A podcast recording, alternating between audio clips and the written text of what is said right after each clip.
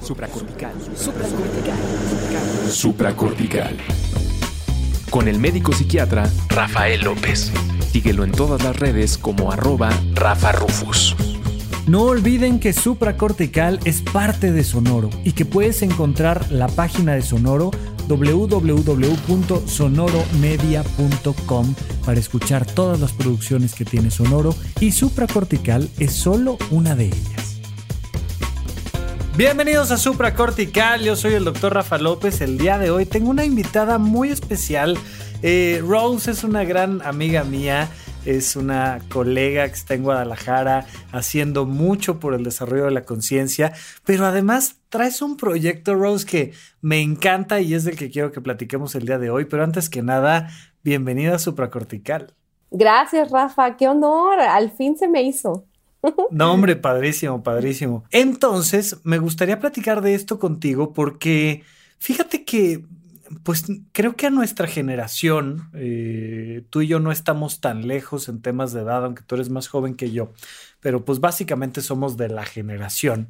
Hemos visto cambios acelerados a nivel de la cultura. O sea, antes para que se diera un cambio, por ejemplo, ¿cuánto tiempo pasó antes de que existiera la ropa para niños? No sé si tengas claro cuándo empezó a haber ropa para niños. ¿Se te ocurre algún dato por ahí, Rose? Híjoles, ¿qué será?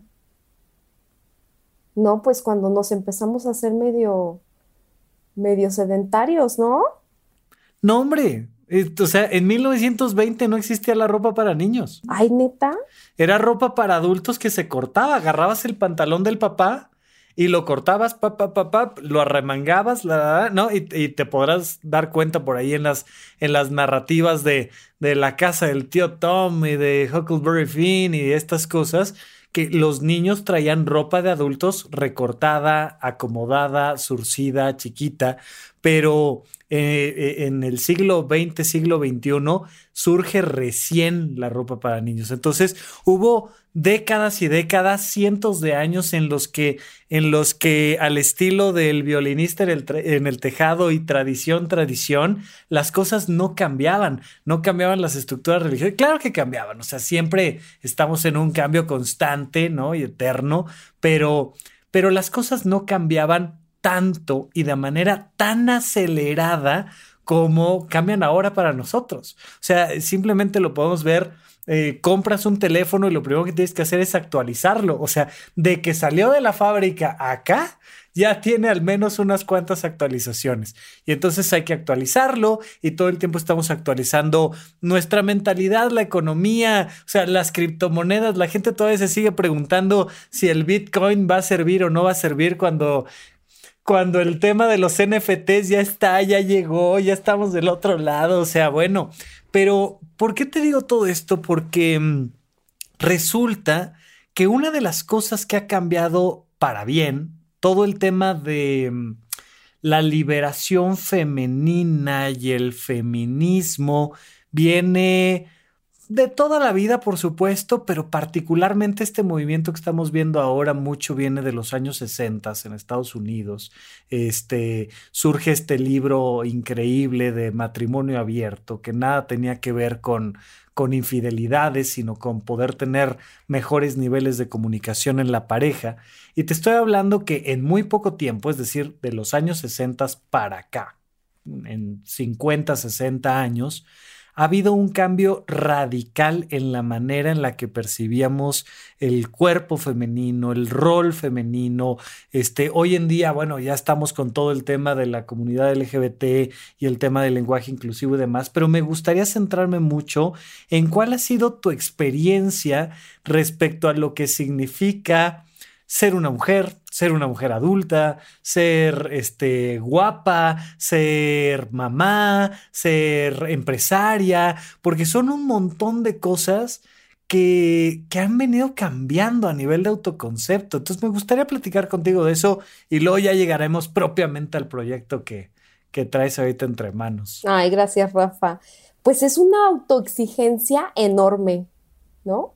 O sea, yo creo que resumiste en eh, los los últimos 30 segundos de lo que hablaste de ser mamá, ser guapa, ser eh, empresaria, ser semióloga, ser eh, una figura pública. Imagínate. Ah, claro, porque además ahora, ahora, o sea, ¿cuándo surgieron las redes sociales y ahora estamos ahí subiendo contenido todo el tiempo a las redes? Imagínate todo lo que conlleva todo esto, ¿no?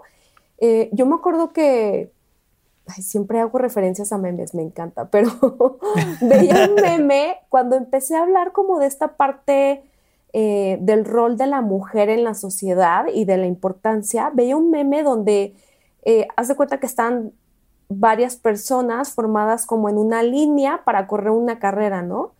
Y estaban las mujeres formadas así vestidas, de hecho como todos godines, y las mujeres vestidas de traje, sastre y todo, y todos los, eh, como las vallas o los impedimentos que tenían que ir cruzando en esta carrera, en esta pista, así literal que ves en las Olimpiadas. Sí, sí, como, como carrera de obstáculos de las Olimpiadas. Exacto, o sea, la, la, la, línea de los hombres vacía, ¿no?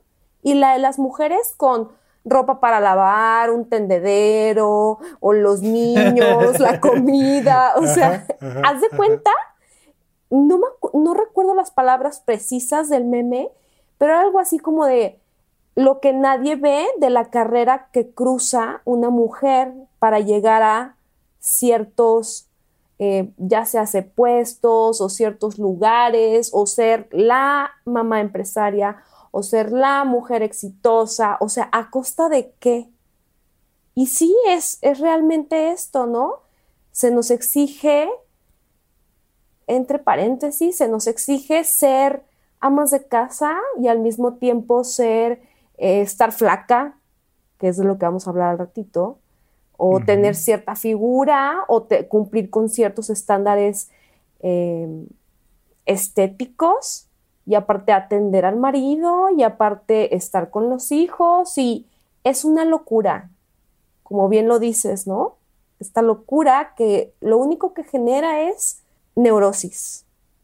Ok, tú en particular, ¿Cuándo pasaste del automatismo de cumplir las exigencias de tu rol de género a tener una voz que cuestionaba esas mismas exigencias del rol de género. ¿Dónde estuvo ese cambio para ti? O sea, me gustaría saber si, por ejemplo, en la adolescencia o demás, tú estabas como ya en una búsqueda de ser diferente, de tal, de ir en contra, o a lo mejor estabas buscando como e, es cumplir con esos roles y decir, bueno, tengo que ser de las populares y de las guapas y de ta, ta, ta. ¿Cómo fue un poco tu historia personal en relación a, a esto que es la figura? Sí, sabes, un parteaguas en mi vida fue mi divorcio. Y me divorcié muy pequeña. o sea que te casaste muy pequeña. O sea, ya, de principio, cuéntame un poco esa historia. Sí, o sea, em, de hecho me embaracé, surprise, y, y, pues como resultado salió en una relación fallida, un divorcio. ¿Qué edad tenías cuando te embarazaste? Ah, 25 años. Ok, no estabas tan pequeña, es decir, para estos tiempos. O sea, sí, sí, para estos tiempos y para los, para los de muchos tiempos, ¿no? O sea, porque eh, yo creo que mi mamá, por ejemplo, fue de las que más tardaron en embarazarse entre el grupo de la familia y de los amigos. Yo creo que mi mamá se habrá embarazado a los 27, tal vez, o sea, dos años después, ¿no? Y ella, y ella ya iba tarde, ¿no? Te, eh, lo comenté al principio, pero lo reitero. ¿Tú naciste en Guadalajara? Sí, sí, en Guadalajara. Ok.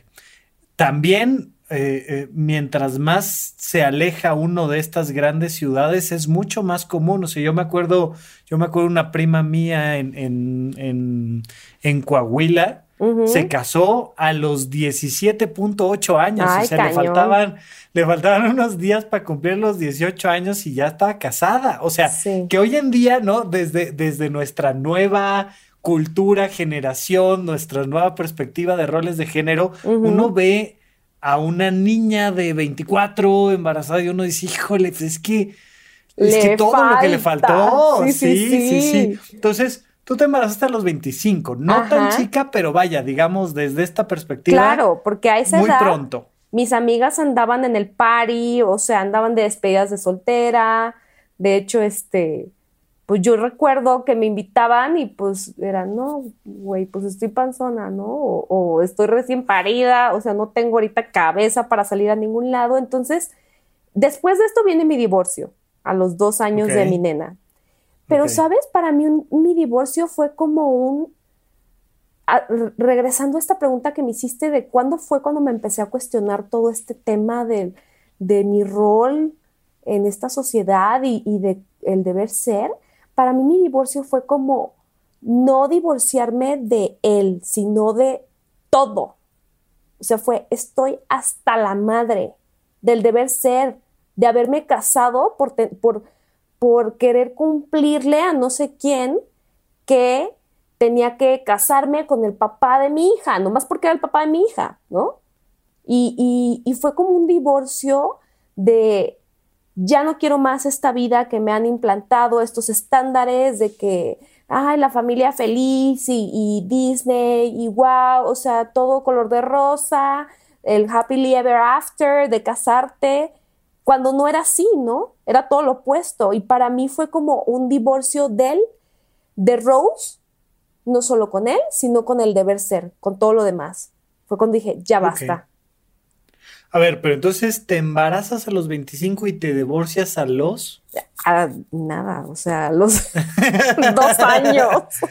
ok, ok. Vino el divorcio y luego vino el cuestionamiento o vino el cuestionamiento y luego vino el divorcio, que mira, es muy interesante porque, por ejemplo, las personas que más han conquistado esta idea de de tener una pareja formal, estable, pero tú en tu casa y yo en la mía, son la generación anterior a la de nosotros tras su primer o su segundo divorcio. Donde de repente uno dice, ya, sabes que ya. O sea, ya jugué al matrimonio, ya jugué al vivieron felices para siempre, ya, pero ¿sabes qué? Ya me la sé. Mejor tú en tu casa, tú tus broncas, tal, tal, tal, yo en la mía y nos vemos para querernos, para apoyarnos, para estar el uno con el otro, pero en la noche yo me voy a mi cama a dormir y todo bien y no pasa nada y si quieres quédate un fin de semana o dos, pero pero y ya, ¿no? Y entonces este tema de cómo el divorcio, mis papás, cuando, cuando mis papás se separaron todavía no, no había esta... Ya, ya empezaba a, a darse mucho, pero no había esta naturalidad del decir, me casé, me divorcié. No, era todavía te casaste, punto y se acabó. ¿Cómo fue que, que, empezó este cuestionamiento tuyo de decir, oye, yo estoy tomando esta decisión y luego? Pues fíjate que también él y yo teníamos ya como ocho años de relación. O sea, cuando me preguntaste lo de casados, pues en realidad era el mero trámite, ¿no? Sí. por, por cumplirle a, la banda también y a los papás con, bueno, pues ya, pues la cagamos, ¿no? Eh, este, aquí está el bebé, entonces nos vamos a casar. Y creo que este cuestionamiento ya, o sea, ya traía tiempo previo a, como tal, divorciarme, ¿no? Y claro que al divorciarme, conocí el modelo de semiología y fue lo que me llegó así a mis súper, súper eh, entrañas y de hecho yo padecía... Oye, también muy chiquita entonces. Sí, yo padecía de crisis existenciales eh, y te estoy hablando más bien eh, porque es algo que tú y yo hemos platicado, de cuando incluso te he invitado a mi, a mi podcast, de que yo he padecido de ansiedad clínica desde que estaba chiquitita, o sea, entonces me empezaron estos ataques de ansiedad y de pánico y, yo decía, ¿por qué? No creo que sea nada más esto del divorcio y el deber ser y aparte pues eran todos los cuestionamientos de mis amigas de cómo puede ser, güey, si te acabas de casar y... Además un poco, un poco es como esta sensación de, pues se supone que para lo que estamos entrenadas, diseñadas, nuestra meta, el día más feliz de nuestra vida va a ser la boda. Sí. Y ahorita que decías, ¿Cómo puedes ir si te acabas de casar? Me imaginé como si, como si fuera, oye, hice la carrera universitaria y dos años después que me dieron mi título, estoy rompiendo el título y es de no, no manches, o sea, pues si, si, a eso íbamos, ¿no? A sacar el título, ya tenemos el título y ahora lo tiras toda la basura. ¿Cómo se te ocurre divorciarte, no? Y un poco como en ese tono. Ajá, sí, sí, sí, y así fue. Y aparte fui como el morbo, ¿sabes? De, de muchas personas, como de... O sea, no mames, ¿cómo que te embarazaste? Te lo juro que había gente que llegaba a mí y me preguntaban literal que cómo me había embarazado, pero querían conocer la forma. O sea, yo, güey, es neta, pues, o sea, pues como todo mundo, ¿no? O como, ¿quieres detalles? O no entendía. Y luego al ratito le salgo divorciada cuando apenas todas mis amigas estaban casando y era como, ¿cómo? O sea, también te estás no chingues, Rose. ¿Cómo que también te estás divorciando? Te lo juro que para mí conocer el modelo de semiología fue una sincronicidad y una salvación en mi vida perfecta. Voy a dar tantito contexto en el sentido de, a ver, eh, eh, tú y yo somos compañeros del Colegio de Consultores y Comunicadores en Semiología de la Vida Cotidiana. Yo en mis cursos de desarrollo personal en Horizonte 1 tengo, entre otras cosas, eh, voy a poner ahí los 12 cursos de semiología, ahorita vamos en el 2, pero, pero vaya, pues era básicamente llegabas al, siglo XXI, al auditorio del Centro Médico Siglo XXI, y el doctor Alfonso Ruizotto te daba el curso 1, que tiene que ver con quién soy, eh, qué significa ese yo, este, cuál es mi estructura, mis conflictos, cómo se resuelven, tal, tal, tal. Y, y más allá de hablar de semiología, me interesa como la experiencia de, ok, tomaste el curso y qué empezó a cambiar y qué decisiones empezaste a tomar más allá de la teoría del modelo. Mira, fuera de, de, de tomar el curso y eso, me acuerdo que incluso yo salí de ese primer curso bien encabronada, así como de, ah, es que, este, las clases en el TEC no eran así de old school, ¿no? Así como de, no, como 12 horas ahí. Y regresé a casa, regresé a Guadalajara porque esos cursos se toman en Ciudad de México, ¿no? Sí. Regresé a casa y ya fue cuando me empezó a correr la rata, bien cabrón. Y me empecé a cuestionar el, ay, güey, sí movió un tapete en mí. ¿Qué movió? Porque, porque no me había dado cuenta de que yo estaba como en este modo automático, ¿no? Donde simplemente, imagínate, llegué al grado en donde era la señora enojona de la casa 14.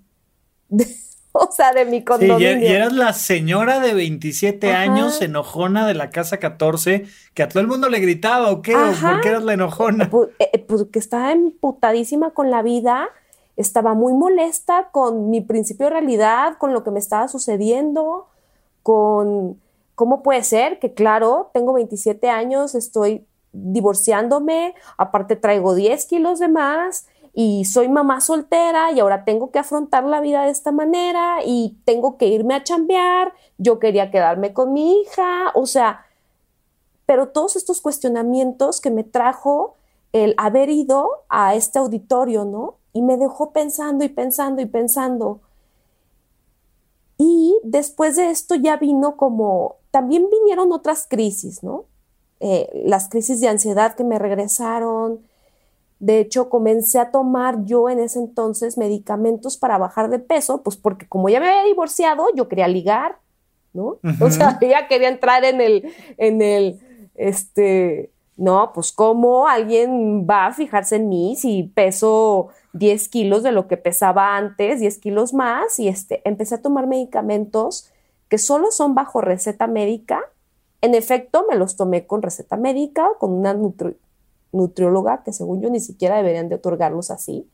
Pero bueno. Mm, no, no, una nutrióloga eh, de una cadena muy famosa, no voy a quemarla, pero eh, me, me, dio estos medicamentos y me empezaron a botar un poquito la canica. Y yo siento que también parte de eso fue lo que me generó, me, me, me, detonó la ansiedad. Ataques. Ajá, los ataques de ansiedad. Claro, claro, claro, Y aquí entra el tema por el cual creo que me invitaste, ¿no? Esta parte del, del, de la aceptación eh, tanto física como estética, corporal y de amor propio. Oye, que hoy en día ya está un término en las redes sociales, o sea, si tú quieres buscar sobre todo esto, ya hay un terminajo para decir, oye, me quiero acercar a esta aceptación de mi cuerpo y tal, tal, tal. Pero esto es recién, o sea, no, no había no había estas redes sociales donde te conectaras con otras personas como lo haces tú hoy con muchas mujeres, de decir, oigan, a ver qué estamos haciendo con nuestro cuerpo, cómo lo estamos tratando, cómo lo estamos percibiendo, cómo lo estamos valorando, sino que nada más había este rush de decir, a ver, aquí la más delgada vale más, ¿no? O sea, e-, eres mejor mujer, vales más como persona y es más probable que un hombre te voltee a ver y te rescate de donde sea que te tiene que rescatar si pesas menos que si pesas más.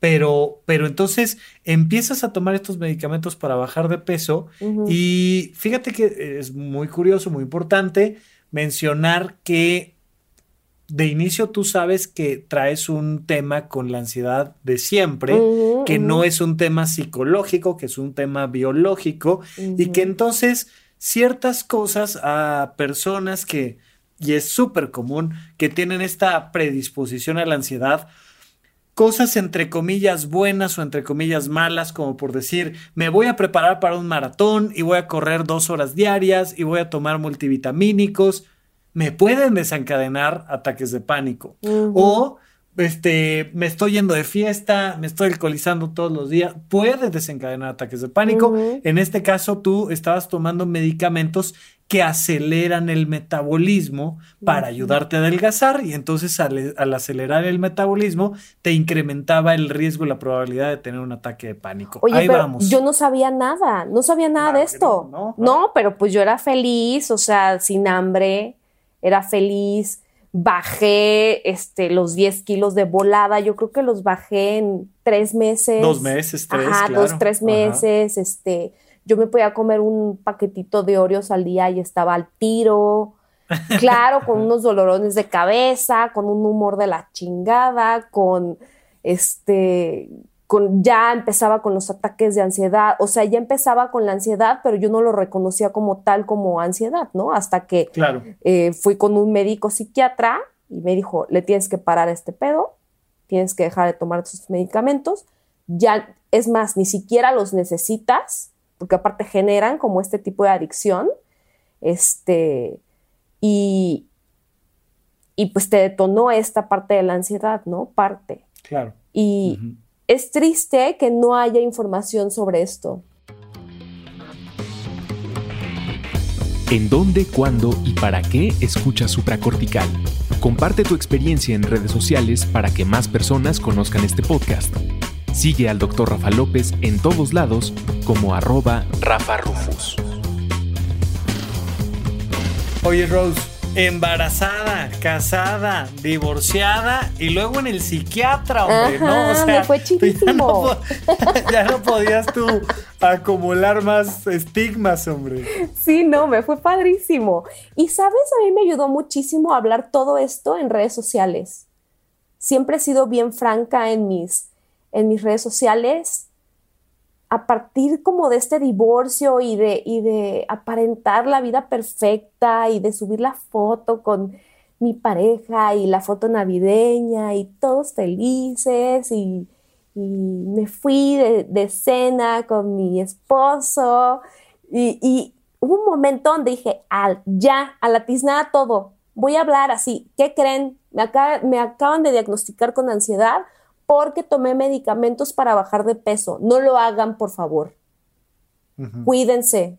O sea, aparte de que yo me, me sobremediqué, ¿no? O sea, me, recetaron los medicamentos por un tiempo y yo le seguí, o sea, conseguía recetas, ya a un grado acá, este, enfermizo, pero ¿cuántas mujeres no pasan por esto y no lo hablan? ¿No? Porque es tanta la necesidad de aceptación, es tanta la necesidad de, del entrar en el círculo social, del deber ser, que ahí le siguen y le siguen y no saben que están atoradas ya en un temota como este, ¿no? Y yo fui muy franca en mis redes sociales. Si me preguntas eh, eh, cuándo comencé con este proyecto, de hecho fue apenas este año. este, de, lo, de lo que hablabas, ¿no? Del body positivity, de este movimiento. Que si me permites contarle a tu audiencia, el body positivity es una corriente o es un movimiento que de hecho viene de mujeres que sufrieron de trastornos alimenticios como la anorexia, la bulimia, incluso, ¿cómo se llama este trastorno disfórmico de, del... Dismórfico. Dismórfico, perdón, dismórfico como corporal, que tú literal frente al espejo te paras y te ves de una forma que no eres en realidad. o Fíjate que hay, hay un ejercicio pues le voy a llamar muy lindo desde la perspectiva médica, pero también es muy duro, muy fuerte para, para quien lo está viviendo. Eh, le pones un pizarrón de pared o le pones un rotafolio, etcétera, etcétera, y le pides a, normalmente es una chica, pero puede ser hombres o mujeres, le pides que dibuje su silueta como lo más realista posible. Decir, a ver, neta, a ver, más o menos pon aquí, mira, este, ¿cuál es tu silueta? Y entonces dibujan la cintura, cómo se vería proyectada una sombra, si, si, este, si les tomáramos ahí como una foto a la sombra. Y luego colocas a la persona de espaldas a ese rotafolio, a ese pizarrón, y le vas delineando, delineando, delineando la silueta que realmente tiene. Y la diferencia es magnitudinal, me imagino. Es impresionante, es que genuino. Entonces, muchas, muchas de estas chicas me ha tocado verlas voltearse frente al rotafolio y decir, ¿qué? O sea, pero de no poderlo creer, porque además, pues te van pasando el lapicito así pegado, pegado, pegado. Sabes que no hay truco, no hay tra no, no miente y de repente ver la diferencia enorme entre la silueta que traigo mentalmente a la que, a la que realmente tengo. No hay, eh, han salido N cantidad de documentales en torno a la anorexia. Es, es, un ejercicio muy lindo, muy interesante, insisto, puede ser impactante, hay que tener cuidado, pero, pero es que sí hay una distorsión en la percepción y no solo en la percepción de mi cuerpo, sino la distorsión es todavía mayor en la percepción de mi valor como persona. Si subo 200 gramos, valgo menos que si bajo 200 gramos. Imagínate mi trauma, Rafa, eh, y que fue un trauma aprendido, ¿eh? De pesarme todos los días. Yo tenía desde los 18 años pesándome. Yo no me declaro como una persona que llegó a tener ni anorexia ni bulimia, pero probablemente sí llegué, y alguna vez lo llegué a escuchar en otro podcast sobre este trastorno donde literal te ves como una persona que no eres o que todo está en función de que me veo gorda o no me veo gorda, ¿no? O sea, o por ejemplo, voy a ligar, pero no estoy lista para ligar ni para salir con nadie hasta que baje de peso, ¿no? O sea, es esta concepción. Ahí, explícame eso, o sea, lo entiendo, lo he escuchado mil veces, lo he platicado mil veces, pero explícame por qué no estoy lista para ligar porque no he bajado. Además, le digo yo al mundo entero, siempre, siempre les digo, a todas las mujeres que conozco están a dos kilitos de estar en el peso que realmente quieren estar. No importa si pesan 60, 70, 40 kilos, todas quieren bajar dos kilitos más para estar en el peso que realmente quieren estar.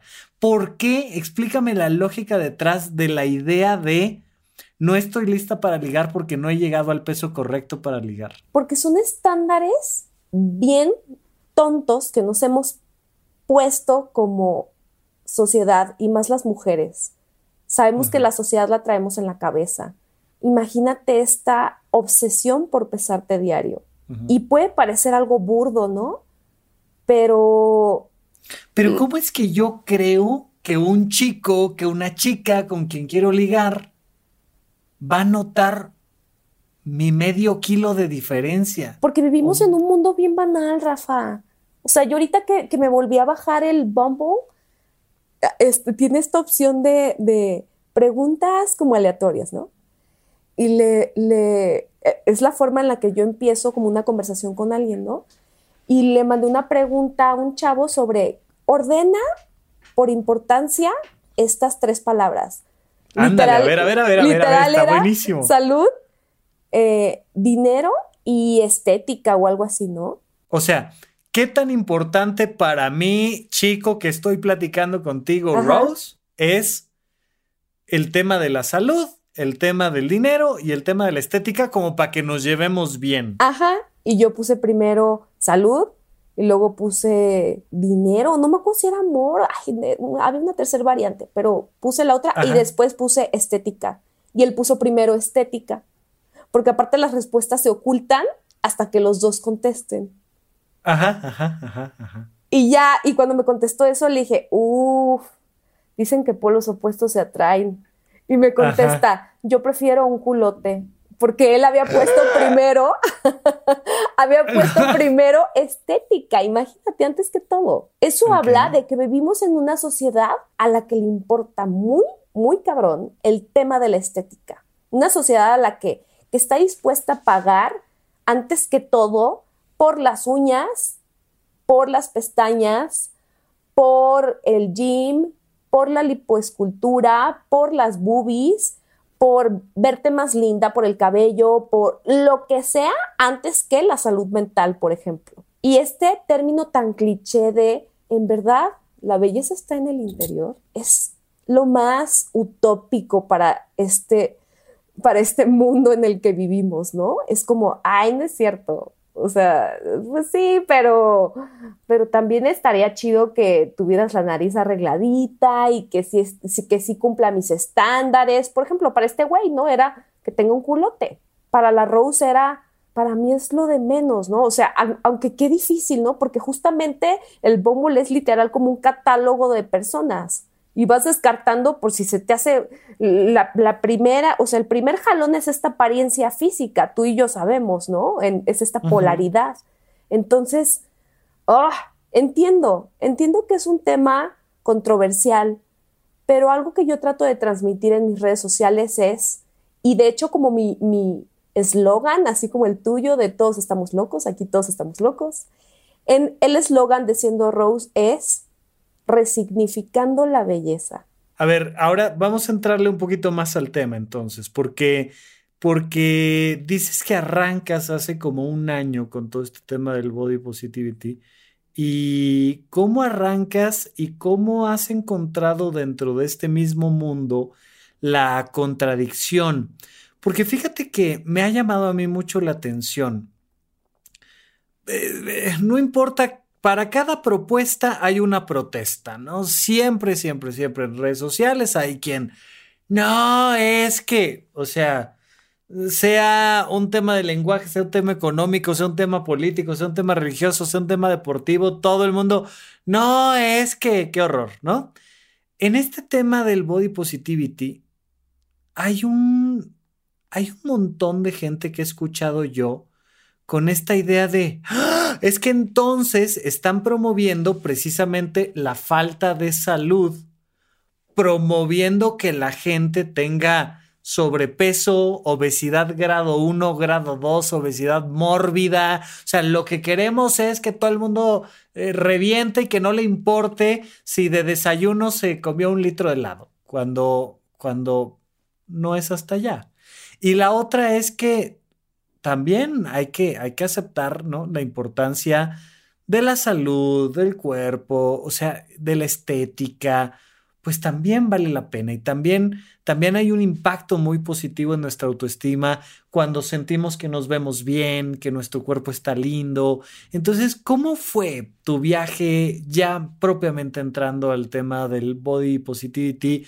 Eh, ¿Cuántos hijos tenías, tienes a la hora de entrarle al tema del body positivity. Exacto, fue, fue el rebote, porque ya tenía, ya tenía mi segundo baby y yo ya estaba bien frustrada con el tema de cuando regrese a mi ropa, este, o es que ya ahora sí con los dos niños no tengo tiempo, y ahora ya no estaba la excusa de las pastillas, y, y poco a poco también comencé a, a, comer contenido digital referente al tema. Había una, hay una chava a la que yo sigo, que de hecho ella cerró su cuenta, pero mi primer post fue dedicado a ella porque ella padeció de trastorno de, anorexia y bulimia. Y ella hablaba mucho sobre, sobre todo esto, pero yo ni siquiera lo identificaba como body positivity y no entendía la diferencia. No, habías llegado como al término, ¿no? Pero me hizo caer en este 20 de, sí es cierto, o sea, somos más que un cuerpo y, y la celulitis es real y las estrías son reales y lo que nos han vendido allá afuera del cuerpo perfecto, de las... Y luego fue cuando justamente cancelaron los, los eh, desfiles de Victoria's Secret y ya empezaban a hablar de las modelos plus size, ¿no? Y yo me acuerdo que incluyeron una de sus ángeles, era modelo plus size, y me metí a estoquearla y era eh, Bárbara Palvin, que mide 1,70 5 y pesaba 56 kilos. Y dije, no mames, ¿qué tiene de plus size? O sea, imagínate. Yo, y ya fue cuando empecé a cuestionarme muy cañón todo esto, ¿no? Y yo decía, güey, es que no hay nada más chido que comerte sin remordimiento alguno esos cuatro taquitos que te quieres echar en la noche, o no hay nada más cool que neta echarte la concha en la mañana con tu cafecito o con tu chocolatito caliente en Navidad. Y imagínate, Rafa, yo llegué a no asistir a lugares, eh, por ejemplo, a cenas navideñas o así, porque decían, no, güey, es que mañana voy a engordar. Ay, no, qué horror, ¿no?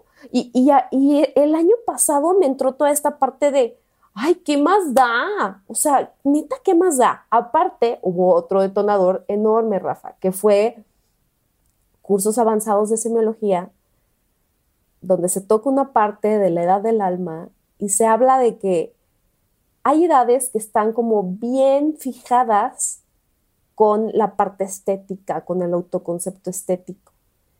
Y a mí me cayó este 20 de, yo soy mucho más que eso, yo soy mucho más que estos 10 kilitos que traigo de más. Mi valor no radica ahí, mi valor no radica en si eh, tengo más curvas o no, o en si tengo la nariz de cierta forma o no, o en si quepo en unos pantalones talla 6 eh, o talla mediana de Sara o no. Y fue cuando neta, fue como este, también fue, otro divorcio para mí del deber ser. De hecho, me fui a la playa, todo comenzó porque le pedí a un amigo que me tomara fotos, este, en, ropa interior, ¿no? Sí fue como un reto, pero yo traía mis ganitas. Pero el detonador así más fuerte fue el haberme ido a la playa, porque este amigo retrata desnudos. Me invitó a la playa y me dijo, ¿qué? ¿Hacemos una sesión? Y yo, órale, aparte de una playa virgen, haberme quitado la ropa para esa sesión o haberme quitado la ropa por completo en un lugar público, entre comillas, porque pues era playa virgen, no había nadie. Fue literal como haberme quitado una cadena que traía en el cuello. O sea, fue tan, tan, tan liberador reconocer mi cuerpo así como estoy, así como estaba en ese entonces, con mis kilitos de más. Aparte iba con una chava, eh, íbamos dos chavas a la sesión de fotos. Una chava que le mete durísimo al gym, que estaba buenísima, nalgoncísima, preciosa, y estar al lado de ella y no subestimarme. hay una foto en la que salen los tres abrazándome. O sea, sale mi amigo, porque aparte fue otro fotógrafo también, mi amigo, ella y yo abrazándonos, de que yo estaba llorando, berreando por la sensación de liberación. Y hablo de este tema y también de la desnudez porque es uno de los muchos temas que, que toco en mi perfil, ¿no? A ver, Ros, o sea, las mujeres no deben de desnudarse y menos si son mamás. Imagínate. O sea, esto es, no, es ley de vida. O sea, ¿cómo te atreves a enseñar piel en general? Y en particular si eres mamá. Yo me, ha llamado mucho la atención todo este movimiento que uno como hombre ni lo ve. Efectivamente, uno no tiene no tiene, tenemos el privilegio de no tener esas vallas en la pista de carreras donde es, o sea, si yo tengo un hijo o una hija, yo no tengo que pensar si, si me van a ver o no me van a ver porque lo voy a amamantar y no, y, y, las mujeres que han, que han salido a decir, güey, traigo un hijo y le tengo que dar de comer, no me estés jodiendo con que si me ves o no me ves, ahí medianamente me taparé o no me taparé, pero, pero toda la indignación de eh, esta impúdica que, que, que está enseñando el cuerpo mientras a mamá, este, o sea, me quedan cinco minutos, no me estés jodiendo, o sea, ¿no? Pero, pero me llama la atención porque no quería dejar de, de mencionar el detalle de que no solo es Rose que se está desnudando en una playa pública, o sea, Eres una madre de familia. Imagínate, claro. Sí, sí, sí. Y todos estos pensamientos pasaron por mi mente, porque aparte iban a hacer fotos que yo iba a publicar. Claro. O sea, yo no, no me fui nomás, ay, me voy a encuerar por nomás, ¿no? O sea, como lo ha de hacer varia banda en, en, no sé, en Cipolite, esta, esta playa famosa nudista, ¿no? Sí, o, no, o sea, fue por convicción. Me invitaron a este viaje a tomar fotos para un proyecto que de hecho se llama Mujeres Valientes, que es de pura, o sea, es fotografía eh, desnudo de mujeres desde discapacitadas, que, no, que pueden no tener una pierna, pueden no tener un brazo, pueden ser enanitas, hasta llegué a conocer en este proyecto a mujeres de 70 años desnudándose con sus nietas. O sea, fue algo genial. Imagínate que ya después mi segunda sesión de fotos al desnudo fue en el centro de Guadalajara, frente a la biblioteca y frente al expiatorio de Guadalajara. O sea, eh, eh, imagínate el acto ya de rebeldía mío, ¿no?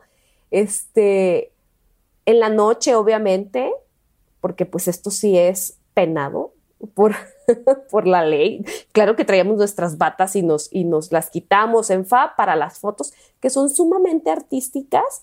Y ahí conocí a mujeres preciosas. Antes de llegar a, esas, a esa set de sesión de fotos, me fui a arreglar, porque lo único que se me iba a ver literal iba a ser el cabello planchado. no, había nada más que arreglar, ¿no? Entonces me fui a a planchar el cabello, una estética, y me dijeron, ay, ¿qué evento tienes hoy? Y yo, ah, me voy a tomar unas fotos desnuda. ¿Cómo? Y yo, sí, pues desnuda, así en la calle, ¿no? ¿Cómo que desnuda en la calle? Y yo, sí, de hecho, pues nos quedamos de ver ahí en el centro, no sé qué.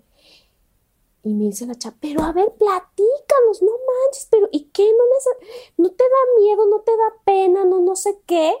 Bueno, la chava que me estaba planchando el cabello era una chava a mí ya no me gusta usar la connotación gorda, obesa o así. De hecho, yo trato de usar palabras como simplemente de un tamaño grande, ¿no?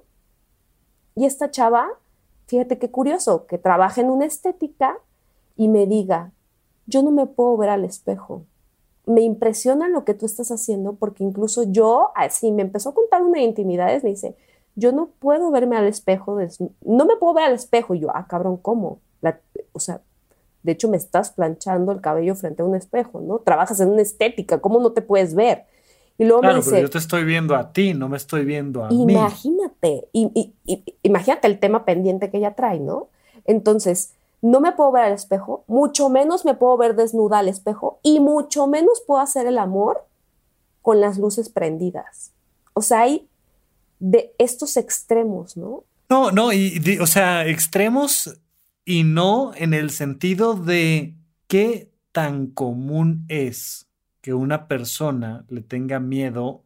Y fíjate, creo, tal vez me equivoque porque no tengo el dato estadístico, pero creo que es incluso más fácil a veces desnudarte para tener un encuentro sexual con alguien más, como que de alguna manera tu foco atencional está puesto en la actividad y en el otro y tal, que de repente desnudarte para verte tú a ti. O sea, ¿cuántas personas conozco que le tienen pavor a la cámara, al micrófono, a vestidos? O sea, no te estoy diciendo desvestidos, desde no me quiero ver frente a una cámara, no me quiero ver frente a un micrófono, no, me quiero voltear a ver porque de principio lo primero que hago es juzgarme. Y creo que es una idea muy interesante, ¿no? ¿Cuál es tu relación con el espejo? Eh, te, pones frente al espejo y lo que ves es un pedacito de cabello, te ves, te ves completa o no te ves completa. ¿Qué tanto eres capaz de, de voltear a ver tus, entre comillas, imperfecciones y verlas como parte de un todo o nada más es, ay, no, eso tápalo, quítalo, escóndelo, sácalo.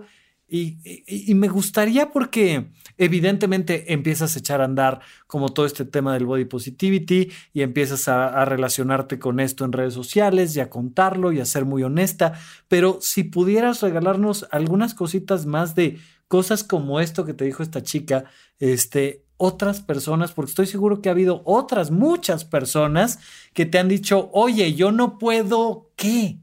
De todo, y fíjate, y justo en el consultorio, ahora que ya estoy certificada, bueno, he visto patrones y comportamientos tan al extremo, pareciera que yo soy como la que se está saliendo, ¿no? Del, del guacal.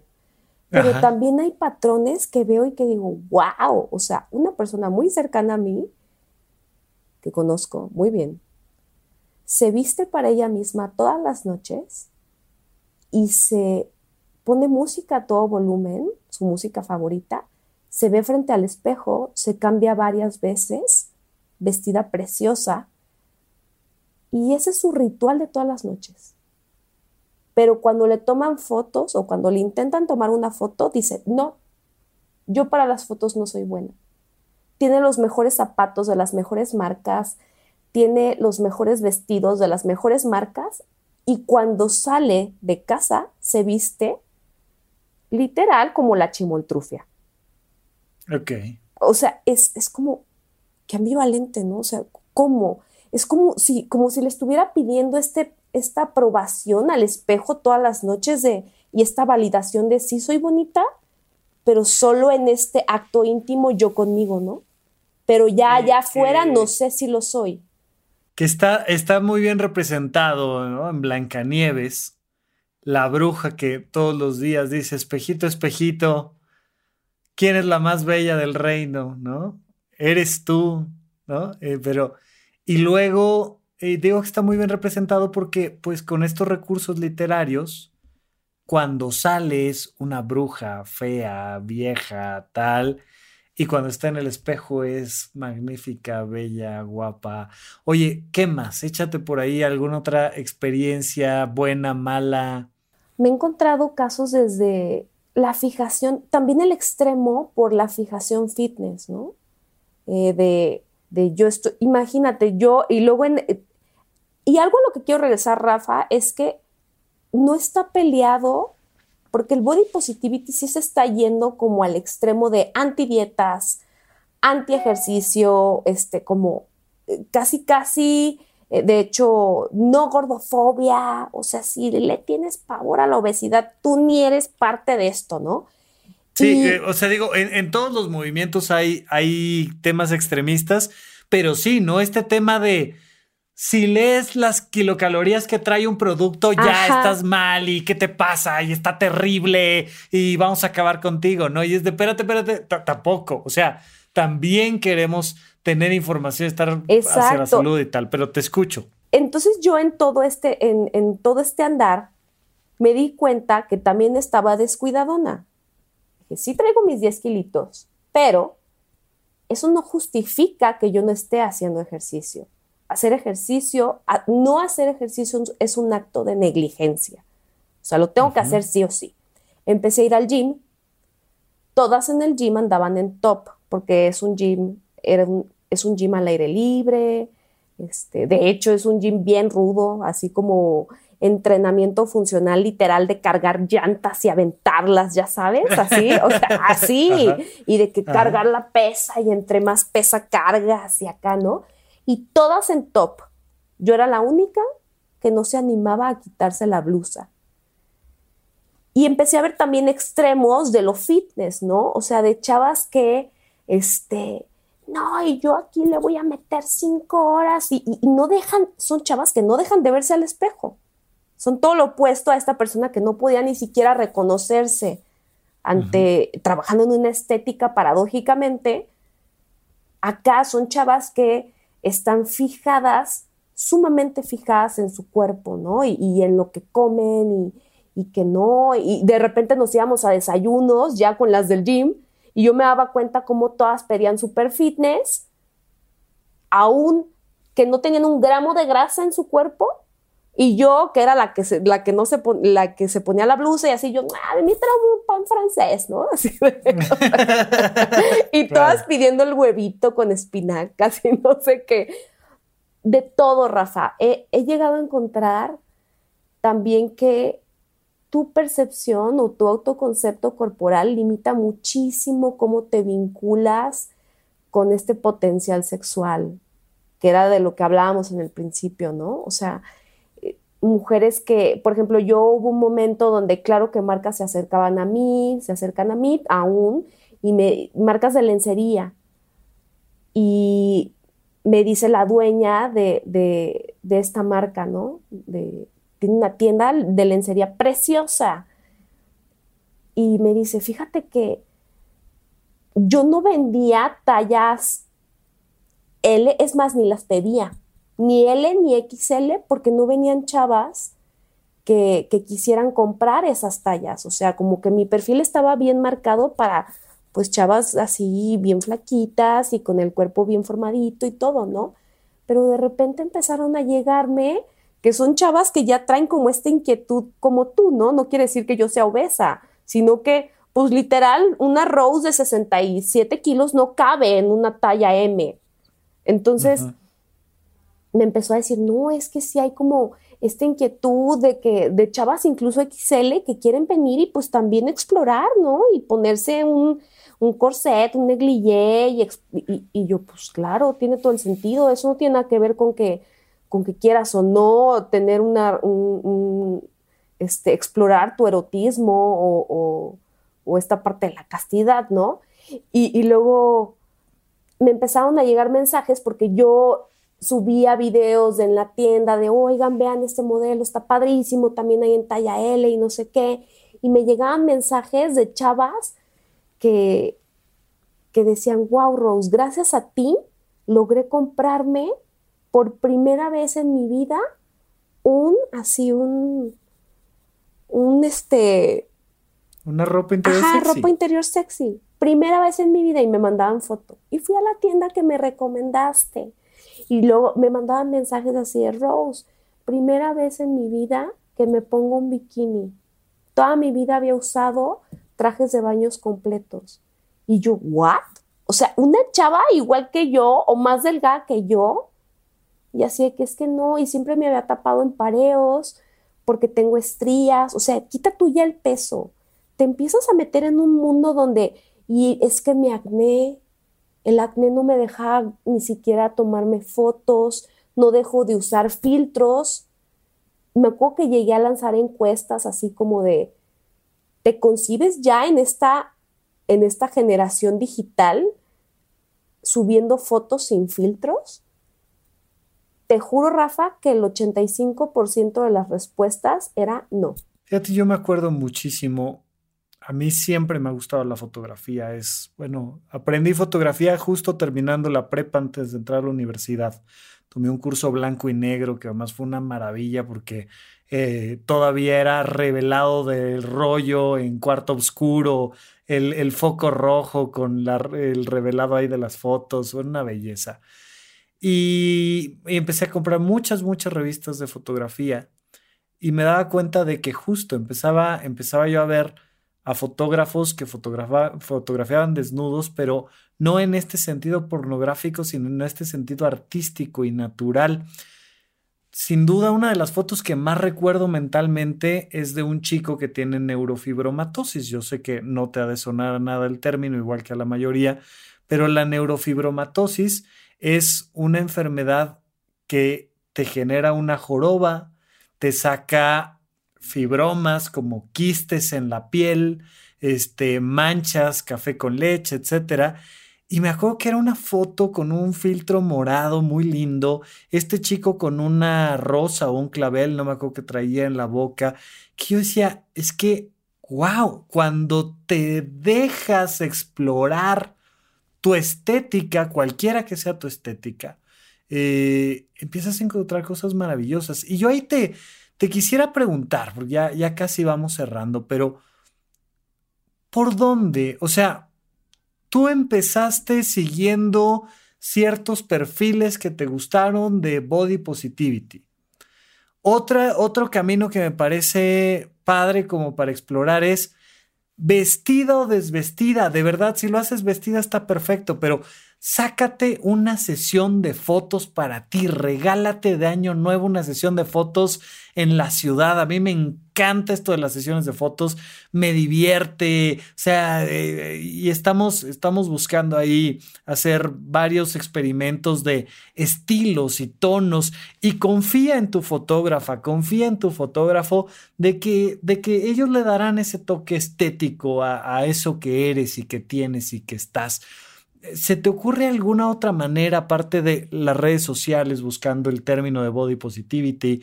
Eh, ahorita nos das las tuyas para que la gente empiece a ver cómo es tu contenido, pero esta parte de una sesión fotográfica, ¿cómo más le podemos entrar a este body positivity equilibrado, que no se vaya al extremo de poner en riesgo la salud, pero tampoco irnos a esta otra parte de la obsesión por lo fit y por lo súper ultra estético y con 10.000 filtros, ¿por dónde más le podemos entrar a la búsqueda? Sabes, Rafa, yo entendí que era un estilo de vida. No es nada más proyectar lo que yo quería proyectar en redes sociales, porque en algún punto alguien me llegó a preguntar por qué lo estaba haciendo. Y muy en el fondo lo estaba haciendo porque quería sanar esta parte mía, ¿no? Y también, ¿por qué no? Por reconocimiento social por el famoso reconocimiento, por esta huellita que llegamos a tener muchos ahí eh, proyectándola en las redes sociales buscando chingo mil likes. Pero es un estilo de vida, es el body positivity es dejar de hablar mal de alguien porque simplemente eh, subió de peso o, o porque lo ves diferente, lo ves achicopalado y se le ven ojeras, o en el círculo de las mamás, ¿no? Este, ay, no, güey, sí se ve bien palcatre, sí se ve bien ojerosa y le haría falta un, un cambiecito ahí. Y yo, de verdad, cuando empiezo a escuchar que se meten con el cuerpo y con la vida de las demás personas, es cuando pongo un hasta aquí. O sea, es como, hey, yo no le quiero entrar a esto, dejen de hablar, deja de meterte en lo que no te importa. El cuerpo de alguien más es su tema, no es el tuyo. De hecho, lo empecé a hacer tan parte de mi vida que para mí antes era bien común, este, incluso en familia, ¿no? Si yo le veía a mi papá un, grano en la cara, así de, ay, ¿me dejas apretártelo? O, o, ay, papá, traes, ¿ya viste que traes ahí un grano? O, o si le veía algo diferente a mi hermana, así de, ay, ¿qué te hiciste? ¿No? Ya es un asunto. No te corresponde, no te corresponde andar hablando con los demás. Si sí notaste que bajó de peso, qué bien. No sabes si esa persona bajó de peso a propósito o tiene una enfermedad. No sabes si esa persona trae la cara roja. Yo me acuerdo que una vez fui a una reunión eh, de estas fiestas infantiles, eh, ya sabes, estas eh, reuniones en las que yo me las vivo últimamente, y pues una reunión en la que una mamá llegó con la cara roja, roja, roja, roja. Nadie dejaba de preguntarle, recién la, saludaba y le preguntaban, ¿qué te pasó? ¿Qué te pasó en la cara? Y a todo mundo le tenía que dar la explicación de, me acabo de hacer un peeling y por eso traigo, sí, pues me acabo de hacer. O, o, este, o alguien que recién se operaba la nariz, ¿no? Y, ay, te operaste la nariz, ¿verdad? y ya viste que fulanita de tal también se hizo la lipo y ya no sé qué. Entonces, todo esto, sumarte al, al morbo del cuerpo, de cómo se ven los demás, es juzgar. Y se tiene que convertir en un estilo de vida, dejar de meterte en la vida de los demás. Cada quien hace lo que puede con lo que tiene. Tú no sabes por lo que está pasando esa persona. Tú no sabes si la Rose ha tenido un contacto, eh, un encuentro sexual con alguien más porque se ve a ella misma como una persona bonita o no. No sabes por lo que está pasando. Entonces, creo que ese es el mayor, eh, como la mayor enseñanza que yo le puedo dar a alguien, resignificar la belleza, que de verdad la belleza no está en cómo te ves, en el tamaño que tienes, en la forma, la belleza no está en si hay belleza incluso, imagínate, nosotros tenemos este aforismo precioso que dice que la belleza está en el ojo del espectador. Literal, la belleza puede, podría estar incluso en la mierda. La belleza está desde el vitral, desde donde se mira. Por ejemplo, yo empecé a seguir un perfil que a mí antes me confrontaba muchísimo y que luego me di cuenta que lo utilizaban para espantar niños. De eh, Lizzie, es una chava que fue nombrada como la mujer más fea del mundo la empecé a seguir porque me confrontaba y era como, ay cabrón, sí, verla era como, y ella tiene una, enfermedad, ¿no? Tiene, no sé qué, no, recuerdo muy bien qué, tiene, pero la empecé a seguir y empecé a ver belleza en ella. Imagínate qué increíble, Rafa. Dije, wow, esta mujer vale igual que todas las demás que estamos en nuestra propia lucha. Porque así veas también al otro extremo que fue hace poco catalogada como la mujer más bella, literalmente, según y científicamente, la mujer más bella, eh, Bella Hadid, que es una supermodelo, también Victoria's Secret, eh, le hicieron estudios eh, simétricos y proporcionales de, su figura y de su cara y salió 98.7% perfecta, según las dimensiones y la estética que debería de tener la mujer. Imagínate el título que le pusieron a esta Afrodita, ¿no? O sea, a esta mujer. Y hace un par de semanas sacó en redes sociales, se salió un video diciendo, le están apostando mucho a estos perfiles, le están tirando mucho y yo no soy la mujer perfecta. De hecho, sufro de ansiedad, sufro de ataques de pánico, tengo pedos mentales, tengo, tengo perdón, la palabra no son pedos, son, tengo trastornos mentales y heme aquí llorando, porque no soy la mujer perfecta y porque también sufro, como cualquier otra persona. Entonces, deja de compararte, deja de irte a los extremos, deja de hablar mal, deja de meterte en donde no te llaman. Eres bella eres bello también, si tienes, si alguien, si un hombre nos está escuchando por acá, eres bello simplemente por ser una singularidad cósmica. Y ahí, ahí nada más como un poco para cerrar, ¿no? Porque estoy totalmente de acuerdo contigo, ¿no? De las tres funciones básicas de la conciencia. La primera es percibir y, y, el mundo es según lo percibes. Estoy totalmente de acuerdo.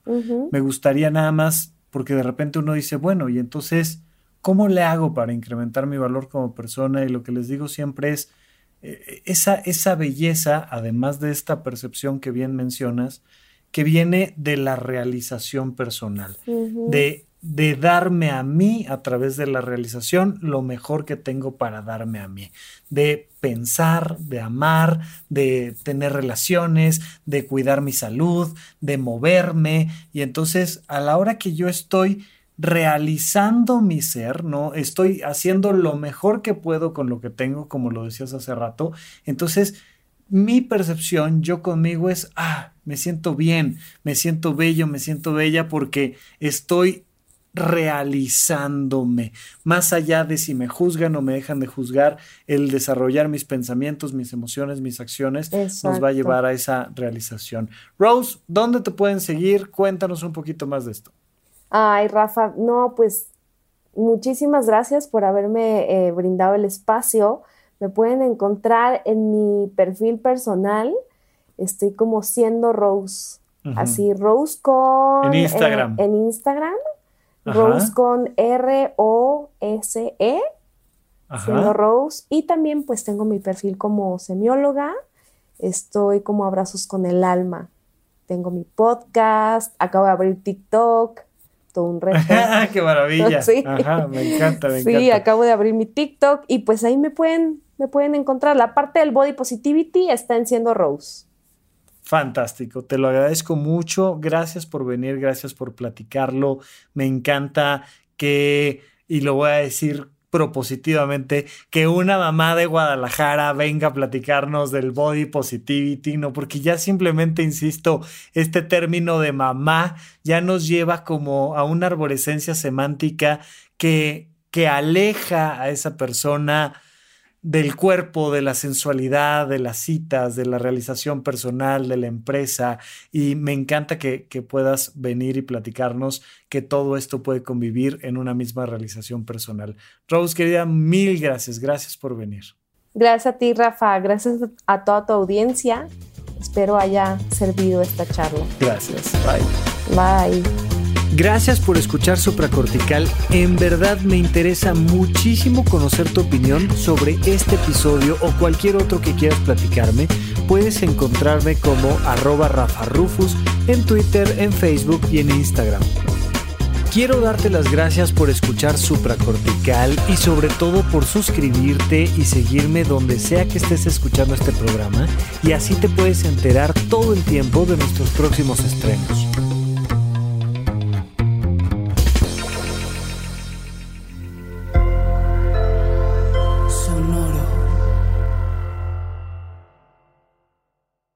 ¿No se merece tu familia lo mejor? Entonces, ¿por qué no los mejores huevos? Ahora, Egglands Best están disponibles en deliciosas opciones. Huevos clásicos, de gallina libre de jaula y orgánicos de Egglands, que ofrecen un sabor más delicioso y fresco de granja que le encantará a tu familia. En comparación con los huevos ordinarios, Egglands Best contiene la mejor nutrición como 6 veces más vitamina D, 10 veces más vitamina E y el doble de omega 3 y B12. Solo Egglands Best. Mejor sabor, mejor nutrición, mejores huevos. Visita egglandsbest.com para más información.